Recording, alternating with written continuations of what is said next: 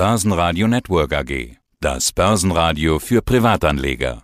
Der Wikifolio Trader der Woche in Zusammenarbeit mit Börsenradio. Ja, hallo, mein Name ist Christian Scheidt. Ich arbeite freiberuflich als Finanzjournalist und bin seit mittlerweile über zehn Jahren auf Wikifolio unterwegs, habe dort mehrere Wikifolios, wobei mein Hauptaugenmerk auf dem sogenannten Wikifolio Special Situations Long Short liegt, wo ich verschiedene Sondersituationen meistens im Wikifolio dabei habe. Und ich bin Andi Groß und ich muss immer so ein bisschen schmunzeln, wenn du sagst, ich bin schon seit über zehn Jahren dabei. Dann muss man sofort überlegen, wie lange gibt's Wikifolio eigentlich? Und äh, du bist seit äh, 2012 bist du dabei und hast damit im Prinzip eine ganz niedrige Inventarnummer bei Wikifolio. Kann man so sagen, oder?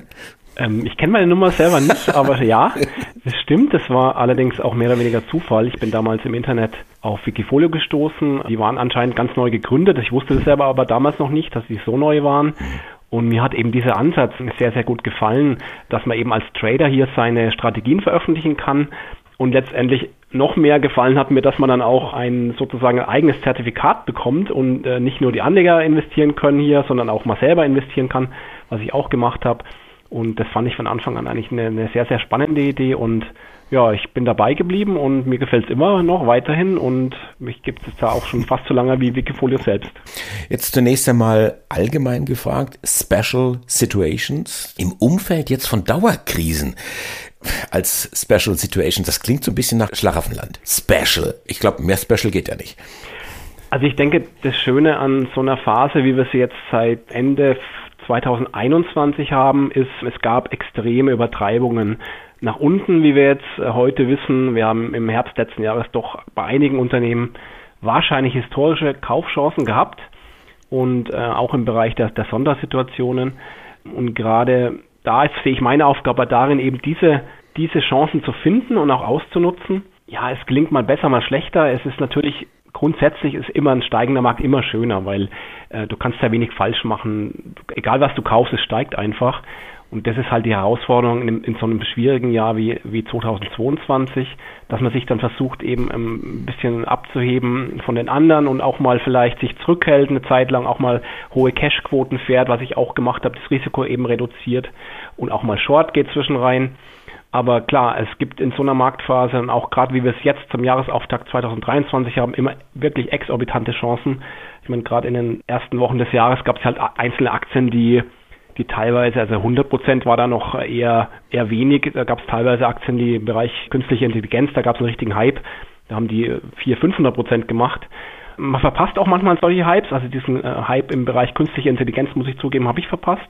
Da war ich fast ein bisschen zu früh dran. Ich habe Ende des Jahres mal auf diese einschlägigen Aktien, die jetzt gezockt werden oder hochgetrieben werden, habe ich mir hab ich drauf geschaut auf die Charts. Die waren im freien Fall. Deswegen habe ich das Thema dann ad acta gelegt, was ein großer Fehler war, mhm. weil danach die Aktien erst so in den ersten Januartagen praktisch abgehoben sind. Und, und woher kommt das? Was, worauf führst du das zurück? Es ist noch überhaupt nicht absehbar die Anleger, vor allem wenn dann so eine, so eine kleine Kaufrauschstimmung aufkommt wie Anfang Januar, suchen halt äh, die Profiteure dieser vermeintlichen revolutionären Technologie und da gab es im Moment, also ich habe nur letztendlich vier reine AI-Unternehmen, also Artificial Intelligence Unternehmen gefunden und die werden halt dann durch die Decke gejagt. Es, es fließt halt in dem Moment ganz, ganz viel Geld in ganz, ganz wenige Aktien und dann entstehen genau diese Hypes. Also man sieht dann eben oft auch Kurssteigerungen bis hin zum, zum vierstelligen Bereich aber wie es eben an der Börse oft ist, oft setzt dann wieder die Ernüchterung ein und manche dieser Aktienkurse landen dann eben wieder auf dem Ausgangsniveau. Das haben wir damals zum Beispiel im Wasserstoffbereich gesehen.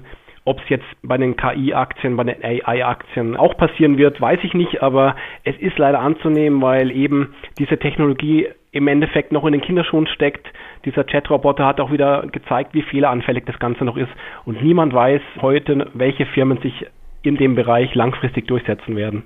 Ja, ich bin ja froh, dass wir beide uns unterhalten als zwei Menschen aus Fleisch und Blut und nicht hier zwei Chatroboter aufeinander loslassen. Aber äh, mhm. nenn doch mal ein paar Namen aus diesem Bereich, die jetzt da ähm, besonders auf sich aufmerksam gemacht haben und die vielleicht auch den Weg zu, zu dir gefunden haben in dein Wiki. Genau, also an oberster Stelle zu nennen ist wahrscheinlich, ich hoffe, ich spreche sie richtig aus, weil es ist eigentlich ein amerikanisches Unternehmen, dementsprechend müsste ja C3.ai heißen, also C3.ai. Also das Lustige ist ja bei dieser Aktie, die hatte das, das Thema schon im Namen drin, eben das AI, Artificial Intelligence.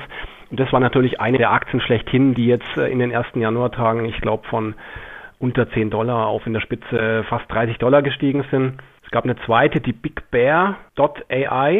Da war der Kursanstieg noch viel extremer. Die ging, glaube ich, von 50 Cent auf, weiß ich nicht mehr, 6 Dollar oder so ähnlich. Die letzten beiden, die ich noch kenne und auch in den Bereich äh, stellen würde, ist die Veritone und die Soundhound. Das sind auch kleine Unternehmen, wo kein Mensch weiß, ob es die überhaupt noch geben wird in fünf Jahren. Und daneben natürlich die Großen, die wurden auch gespielt, nur bei denen ist natürlich das Thema künstliche Intelligenz und was verdienen die da überhaupt damit, das ist noch sehr, sehr klein. Also eine, eine Alphabet in den USA, in China dann wiederum eine Baidu. Microsoft ist ja auch in dem Thema drin, aber die müssen ja auch, die ganzen großen Tech-Firmen, die sind ja zwangsläufig in dem Bereich unterwegs. Eine Alphabet forscht da schon seit ganz, ganz vielen Jahren. Mhm. Wenn man so möchte, ist auch eine Tesla im Bereich künstliche Intelligenz unterwegs, versucht es zumindest mit ihrem, mit ihrem Selbstfahrsystem, das mhm. ja aber noch nicht so richtig funktioniert.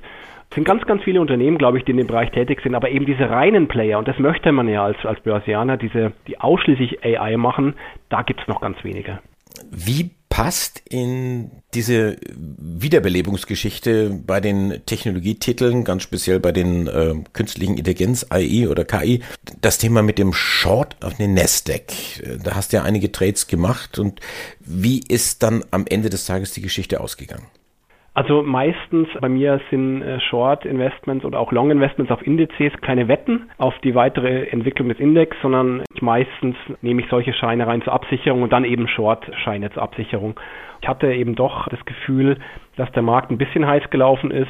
Ich hatte auch eine Zeit, wo ich noch mehr Aktien drin hatte, um eben diese Aktienbestände abzusichern, hatte ich dann mal vorübergehend Nasdaq äh, Short Schein im Depot drin. Das ging mal gut und ging mal nicht gut, aber darum geht es gar nicht so sehr. Es ist ja mehr, man muss das Ganze ja als Prämie sehen, die man zahlt für die Absicherung des Portfolios. Und ich hatte schon äh, ganz schöne Gewinne dieses Jahr und habe die immer noch und möchte die auch gern halten. Und daher eben dieser Ansatz, die Idee ist eben, immer wieder mal Short-Scheine reinzunehmen, um eben das Portfolio, das Wikifolio abzusichern gegen größere Verluste, größere Rücksetzer. Wie schön sind denn jetzt eigentlich die Gewinne in diesem Jahr, in dem noch recht jungen Jahr 2023? Ich habe mal on the long run mir das angeschaut, da sind es knapp 600 Prozent beim Long Short und 230 Prozent bei dem normalen Special Situations. Wie sieht es jetzt im aktuellen Jahr aus?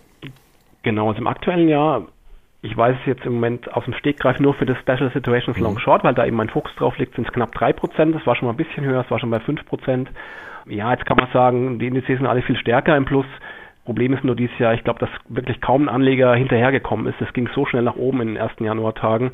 Damit hatte ich zwar schon auch gerechnet, dass wir einen starken Start bekommen, aber nicht so stark. Also ich hätte vor allem nicht gedacht, dass es so lang anhält und wir haben jetzt Mitte Februar und die Indizes sind immer noch relativ hoch, vor allem der DAX. Und in so einem Markt, wenn es in kurzer Zeit so stark hochgeht, schafft es kaum jemand da mitzukommen. Auch die Fondsmänner schaffen das in der Regel nicht, außer sie sind sehr, sehr eng am Index dran, dann schaffen sie es natürlich schon. Und deswegen bin ich ja nicht wirklich zufrieden. Natürlich ist es ein Plus, aber drei Prozent, wenn der DAX gleichzeitig, was haben wir da jetzt, 12, 13, 14 hat, ja, weiß ich nicht. Da hätte man mehr erwarten können. Auf der anderen Seite sehe ich jetzt schon im Moment teilweise eine gewisse Irrationalität an den Märkten und ich möchte da mich weitgehend raushalten, weil ich doch im Jahreslauf noch deutliche Rücksetzer sehe in den Märkten. Okay, das heißt, du bist einer von denjenigen, die sagen, also wenn jetzt dieser Rücksetzer kommt, dann bin ich dabei, auf den warte ich, das wäre dann dein Startsignal.